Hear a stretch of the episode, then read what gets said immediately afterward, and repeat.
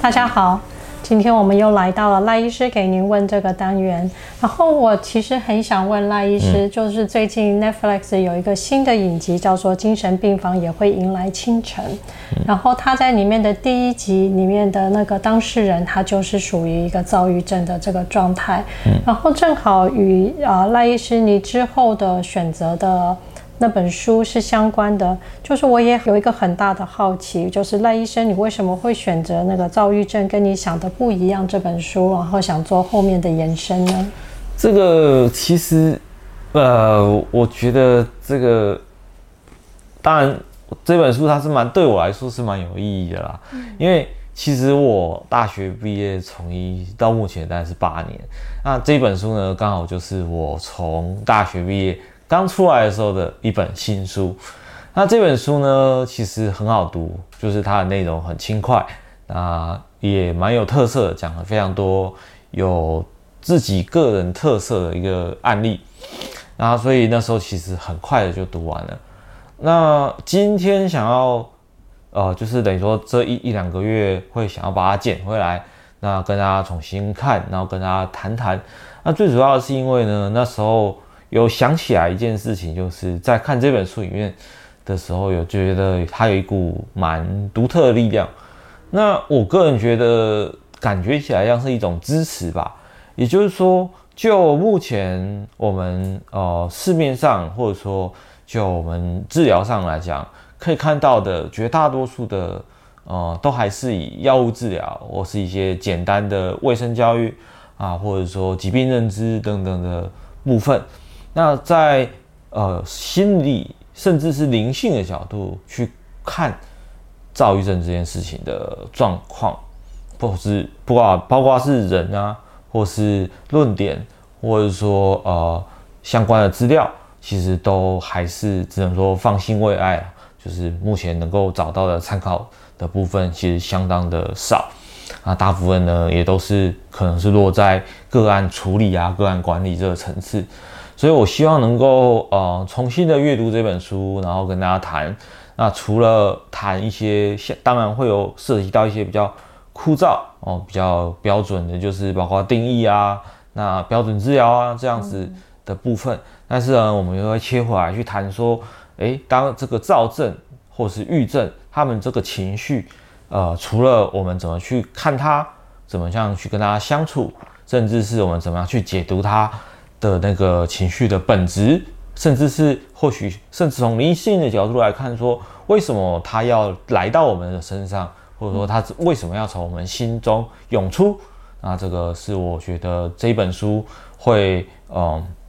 在这一季里面脱颖而出，成为我的首选的原因，这样子。OK。所以我反而是好奇的，想问一下赖医师，就是从临床的观察上，你观察到就是有关于不管躁症还是抑郁症的当事人，他们在临床上面的表现通常会是什么样子的状况？那目前精神科的处理方式为何呢？啊，这个其实跟我们国情也有关系啦。不得不说，就是毕竟我们是一个有呃几乎全民都在健保状态底下的国呃一个。国家嘛，所以健保的体制让我们跟药物治疗相当的偏向药物治疗啦。那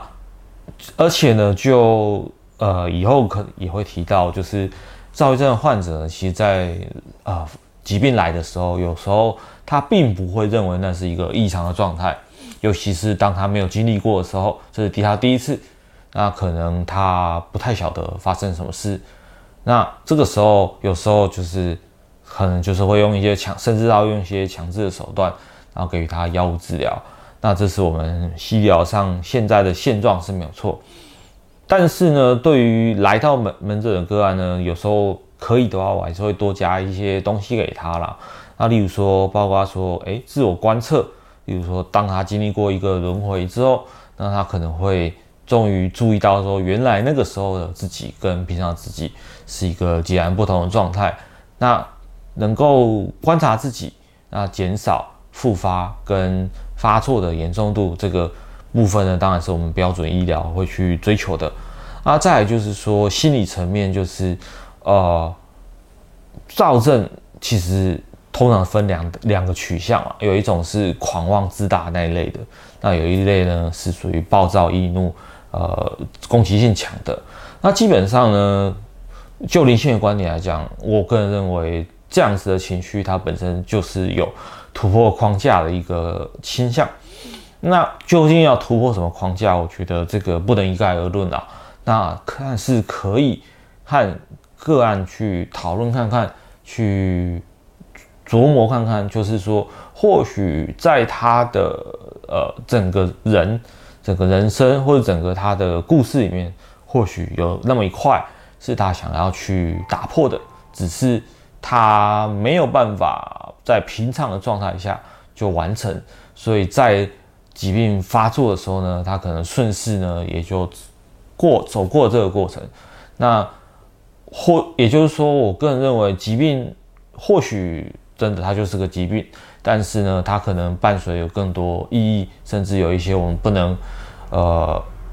这么简单理解的部分，这样。对，其实，在那个影集当中，那个第一个当事人，然后他从小就是被母亲照顾得很好，母亲设计他穿什么衣服、吃什么东西，然后甚至替他安排好了婚姻，然后告诉他这一切都是他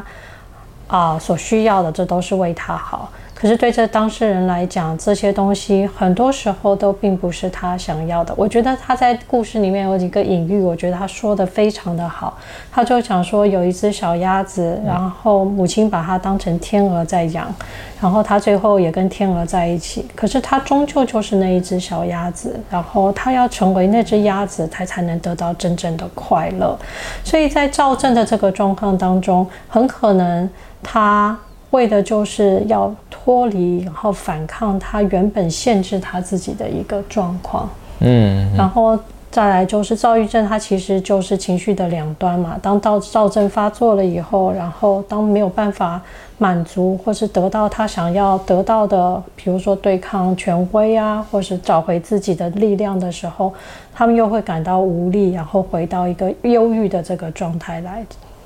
所以，从身心灵的角度来看，赖医师你怎么看躁郁症？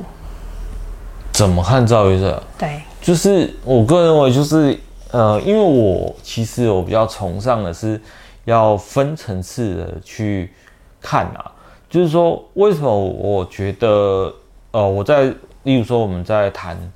的时候，会常常谈到说物质实相，物质实相，我们说活在这个世界上。之所以会这样子呢，是因为我个人认为，现在的医学它并不是荒谬的，也就是说，我们不不是学了灵性以后，呃，提提升了这些观点了以后呢，然后就觉得啊，现代医疗是荒荒唐的，是局限的。其实并不是这个样子。在我个人认为，呜就像牛顿定律好了，就是苹果就终究是会掉下来的啊，就是我们活在这个世界上，它就是这样子会运作，所以。药物治疗在躁郁症里面是一个非常重要而且不可或缺的一环啊，但是只是说，我我觉得大家就不要只是往那边钻，我们有很多伴随相关的东西会在整个躁郁症的过程当中涌现出来，那能不能在这当中额外的去分呃拆离出呃，比如说心理的层面啊？或者是呃，甚至灵性层面的观点，那去提取这部分养分，我觉得这就是它最大的不同。例如说来讲，我们刚刚讲躁症是一种冲破能框架的能量嘛，那忧郁其实它有点像是失望啊、无助、无力这样子的一个情形。那像这样深陷泥潭里面的一个状态，其实也很有可能是。就灵性观点来讲，也有很有可能是个案想要得到呃其他人的关注的一个可能性。那像这样子的部分，我们当然不能预设立场说，哦，你今天得忧郁症，所以你就是想要别人帮忙你，你想要被拯救，并不是这样子去扣他帽子，而是说你要我们要从各式各样不同的呃呃人生蓝图啊，或者说什么什么大我高我之类都好，不管你采用哪一个走向。总之，你就是可以去试着去解读看看，说这个疾病或是这个状态来到你的生命，或许它有它自己的意义，那你除了先手把手、接地气的把事情处理好以外，你可以有余裕的时候来想想看，他为什么会来，他来了以后你该怎么办？那你能不能跟他好好的一起走下去？那我想，至少到这个层次，都是我们很能够让自己变得更好、更完整，甚至更通透的一个部分，这样子。没有错，就是。不管是借由药物的治疗，或者是咨商，然后根据研究显示，在忧郁症的方面，就是药物配合咨商，其实是最有呃方法能够帮助忧郁症或是躁郁症的个案，然后能够走出这个疾病的这个状态。然而，使用药物就像我们跌倒的时候，然后跌断了腿，然后。我们需要一个拐杖来暂时的辅助我们，然后能够继续走下去。然后药物也是。然后当我们的情绪能稍微有一些缓和的这个状况的时候，我们才有余力，然后才有精神，然后才有力气去探索我们真正的这个状况。所以，不管是从哪一个方面来看，就是。药物配合咨商，然后或者是身心灵的探索，它都会是一个非常好的一个方式。然后我们也有各种不同的方式来帮助我们自己来探索我们的身心灵。所以戴医师，呃，嗯、除了这些之外，还有什么其他的方式，然后可以帮助我们了解我们自己躁郁症，然后或者是帮助家人